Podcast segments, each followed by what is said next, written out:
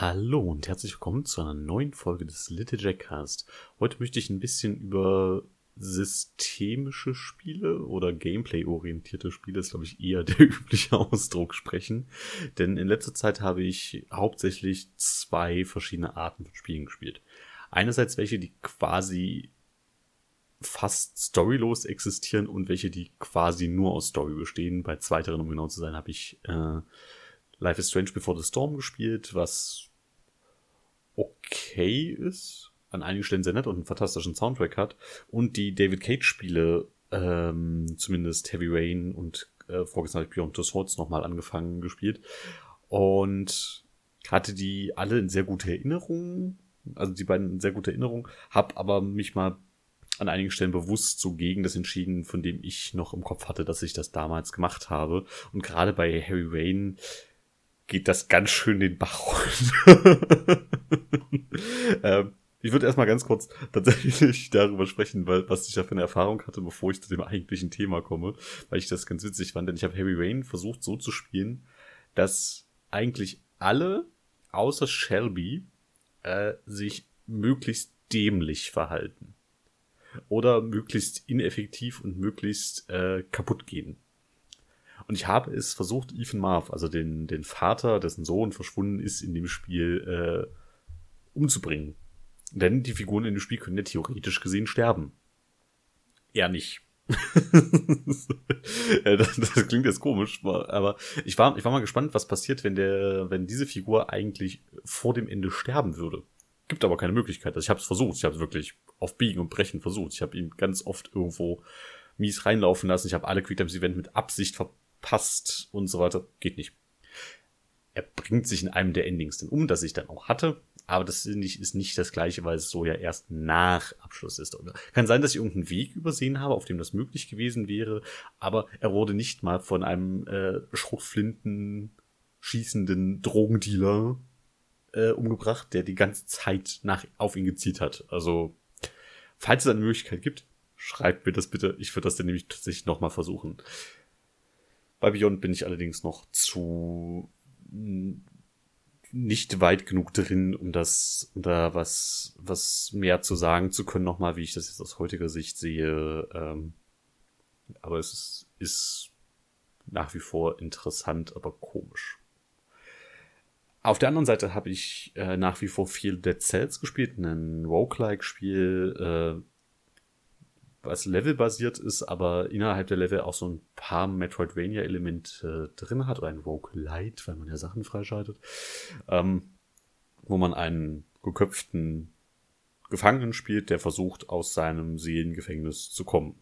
Das ist eigentlich, man hat in den ersten drei Durchlaufen, glaube ich, einmal ganz kurz Dialoge mit einem Typen, der die Tür bewacht, äh, oder der, der auf die Tür aufpasst zum, zum zweiten Level und das war's. Danach äh, gibt es das nicht mehr. Und ich bin in dem Spiel äh, nicht sehr weit bisher gekommen, obwohl ich schon über, also so knapp 60 Stunden äh, da reingesteckt habe.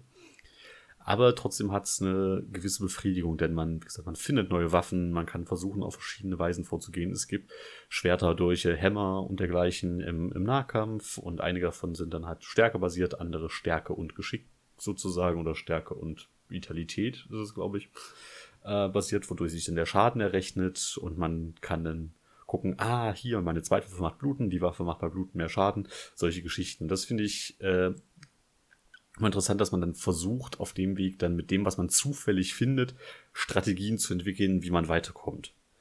Das macht mir persönlich sehr viel Spaß, ist da allerdings natürlich immer sehr spontan und äh, glücksabhängig, würde ich das jetzt mal äh, grob umschreiben. Während in dem anderen Spiel, was ich die meiste Zeit gespielt habe, äh, auch so 20 Stunden, glaube ich. Äh, nämlich Battle Chasers Night War. Äh, Battle Chasers ist mal ein Comic gewesen von dem Designer von Darksiders, äh, dessen Namen ich jetzt natürlich nicht nachgeguckt habe, weil ich blöd bin, wenn ich schon darüber rede. Und es ist ein äh, westliches JRPG, könnte man sagen. Also man hat ein rundenbasiertes JRPG-Kampfsystem, man hat drei Figuren, die können angreifen, verteidigen, zaubern oder Techniken einsetzen, was äh, nicht so viel Unterschied in dem Teil macht. Und man kann die sehr, Also man hat zwar immer die gleichen Angriffe. Ähm, momentan sind, also es gibt quasi vier kostenlose und vier, die auf Mana basieren. Und bei den kostenlosen sind auch immer Verteidigung dabei. Und hat einige Techniken. Dann hat man aber auch noch die Perks, also Spezialisierungen im weitesten Sinne, äh, bei denen man die Charaktere sehr individuell nochmal zusätzlich gestalten kann. Da gibt es dann zwei Wege, einen offensiven und einen defensiven im Normalfall. Bei dem Heiler kannst du also besser heilen, zum Beispiel bei dem riesigen Roboter, was ich immer noch lustig finde, dass das der Heiler ist. Ähm, während du auf der offensiven Seite dann mehr mit den, mit der Kanone arbeitest, die er noch dazu hat und dergleichen. Und das ist alles sehr minimalistisch. Also man hat zwar seine, seine Move-Verbesserungen, die tatsächlich ziemlich einen Unterschied machen können, weil die Waffen dann, äh, weil die Angriffe dann teilweise sehr viel stärker werden oder sehr viel mehr Overcharge äh, ansammeln. Overcharge ist quasi ein Mittel, durch das man Mana sparen kann, was ich ein persönlich sehr cooles Element, als sehr cooles Element empfinde. Die restlichen Sachen sind dann aber sowas wie, du machst 1,38 Prozent. Ja, das ist kein Schätz, es ist wirklich im zweistelligen Komma-Bereich da teilweise vorhanden. Ähm, bei den, bei den einzelnen Fertigkeiten. Äh, mehr Schaden oder bist so und so viel schneller und kann dann seine Waffen verzaubern. Es gibt spezielle Gebiete, anscheinend davon habe ich bis jetzt aber nur eins gefunden, in dem man nochmal spezielle Verzauberungen für die Waffen, für Material, das man sammelt, kriegen kann und dergleichen. Ähm, und die Story drumherum ist halt, ja, da ist eine dunkle Lady. Sie kontrolliert hier Leute und ihr seid in dem Gebiet abgestürzt, kommt raus mehr ist da bis jetzt nicht und ich bezweifle auch, dass da sehr viel mehr kommt, auch wenn es halt ein Rollenspiel ist, das ja sonst oft storygetrieben ist. Es ist halt wirklich, man hat Dungeons, also es ist quasi Diablo gemischt mit dem JRPG, auch wenn Diablo ja auch eine Story hat, aber auch die, muss ich ganz ehrlich sagen, fand ich jetzt im dritten nette Motivation, aber ja, das war's auch schon. Diablo habe ich übrigens auch in letzter Zeit wieder relativ viel gespielt mit dem Totenbeschwörer. Äh, um das noch dazu zu erwähnen. Da ist es ja mit dem dritten Teil sehr anders. Aber gut. Und ich bin wirklich in dem Spiel von begeistert, wie du, wie man selber die Gegner mit der richtigen Strategie versuchen kann, kann runterzubringen, dass man mit dem einen Charakter den Gegner ausbluten lässt, langsam so einen Blutungsschaden macht und auf mit dem anderen Charakter dann versucht mit Schilden alles abzuhalten. Und oft sind solche Spiele auch recht anspruchsvoll, recht schwer und das finde ich persönlich eigentlich immer ganz nett. Äh, wenn man bei Spielen, die nicht auf Reflexen basieren, äh, da solche Herausforderungen setzen kann durch verschiedenste Strategien der Gegner ähm, oder teilweise halt einfach nur durch höhere Nummern. Klar, das ist der unelegante Weg, aber es gibt ja durchaus auch einfach Gegner, die es auf eine bestimmte Weise angehen, die es dir sehr schwer macht. Dazu könnte ich auch Bravely Second erwähnen, den zweiten Teil von Bravely Default, wo ich seit, also ich bin so 74 Stunden drin und das liegt ein bisschen an der Spielweise, die ich bei dem Teil an den Tag gelegt habe. Und bin seit 20 Stunden davon auf dem höchsten möglichen Level.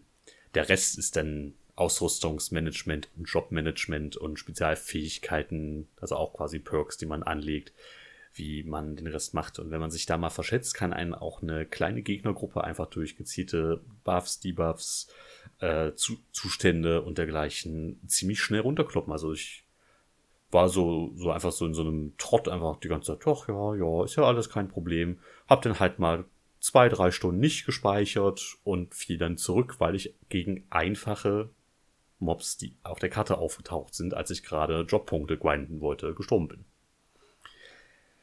Das ist überraschend an manchen Punkten, weil man auf dem Höchste eigentlich so das Gefühl haben sollte, dass man langsam äh, übermächtig geworden ist und quasi gottgleich durch die Spielwelt heizt, äh, ist in dem Teil nicht so. Im ersten Teil musste man sogar, also da war es egal, auf welchem Level du warst, du, wenn du nicht die richtige Strategie beim Endboss hattest, und es gab nur zwei Strategien, die funktioniert haben. Hat das nicht, hat das nicht geklappt. Die musste ich damals tatsächlich nachgucken, was ich denn schade finde, wenn es dann halt. Da ist, da ist der Regler zu dem Schweren dann ein bisschen zu hoch. Also ist so, so genau diese, diese Grenze, eine gewisse Herausforderung, macht Spaß, aber wenn es dann am Ende nur auf eine oder zwei Weisen möglich ist und alle anderen gar nicht funktionieren können, soweit ich das probiert habe, in den 20 Versuchen bei dem Boss, äh, dann ist das, ja, ich erwähne das Wort vorhin schon mal, unelegant. Äh, und das finde ich schade. Lustigerweise kann ich das Ganze gerade auch nochmal aus Sicht ähm, von Pen and Paper Spielen äh, sehen, denn ich bin ja seit einigen Jahren begeisterter Pen Paper Spieler und sehe mir auch gerne Sachen in dem Bereich an.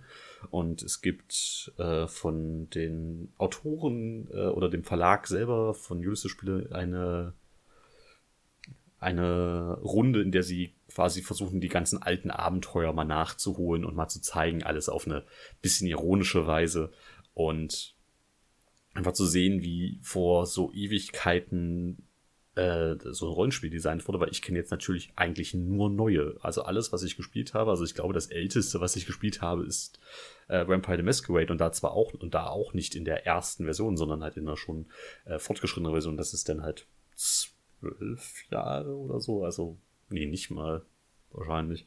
Ähm, also trotzdem immer noch relativ neu und immer noch nach heutigen Standards designt, während dieses A1 schon 30 Jahre alt ist und es damals eigentlich nur Werte gab, die einen kämpfen lassen.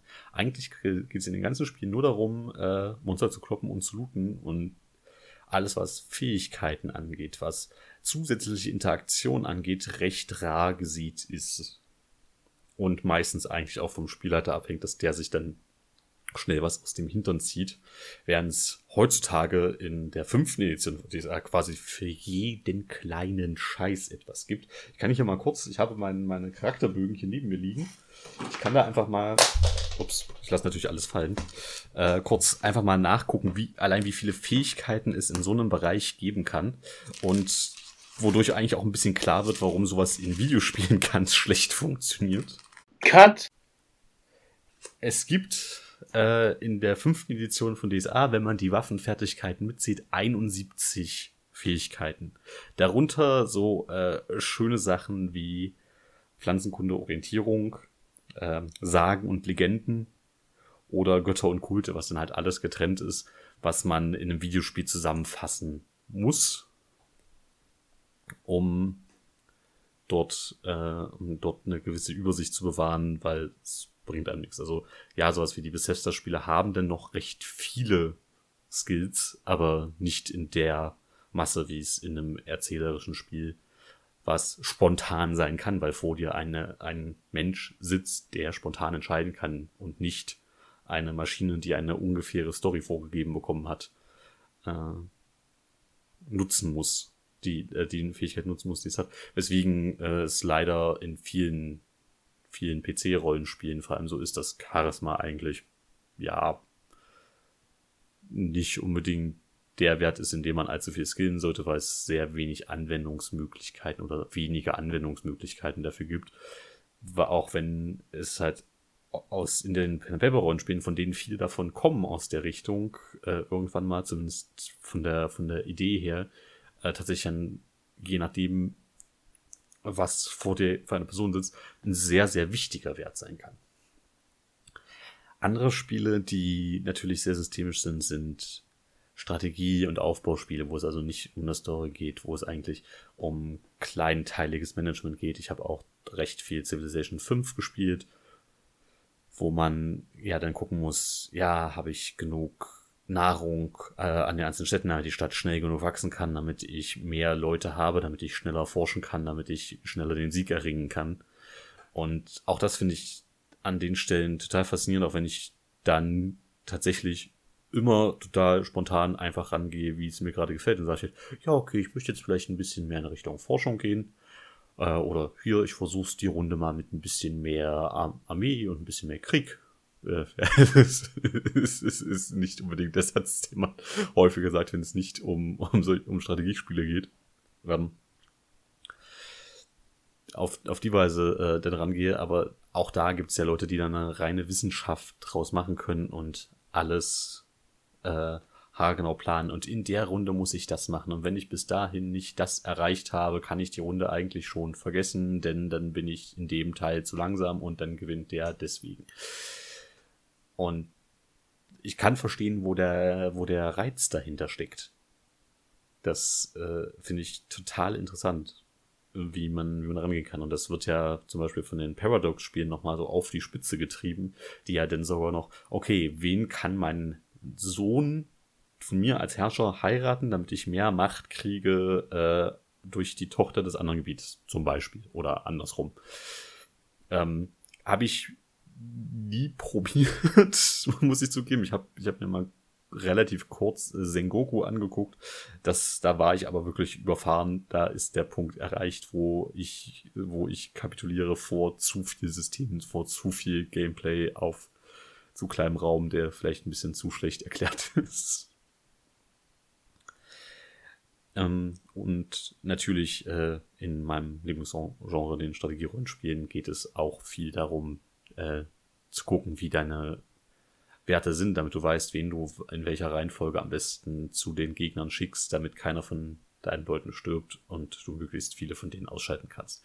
Also es ist einfach oft ein Ansatz von äh, Kosten-Nutzungsrechnung, die äh, mir an den Punkten aber auch irgendwo irgendwo Spaß macht und mit denen ich mich viel länger beschäftigen kann, bei denen ich viel leichter die Zeit vergesse, die ich da gerade reinstecke.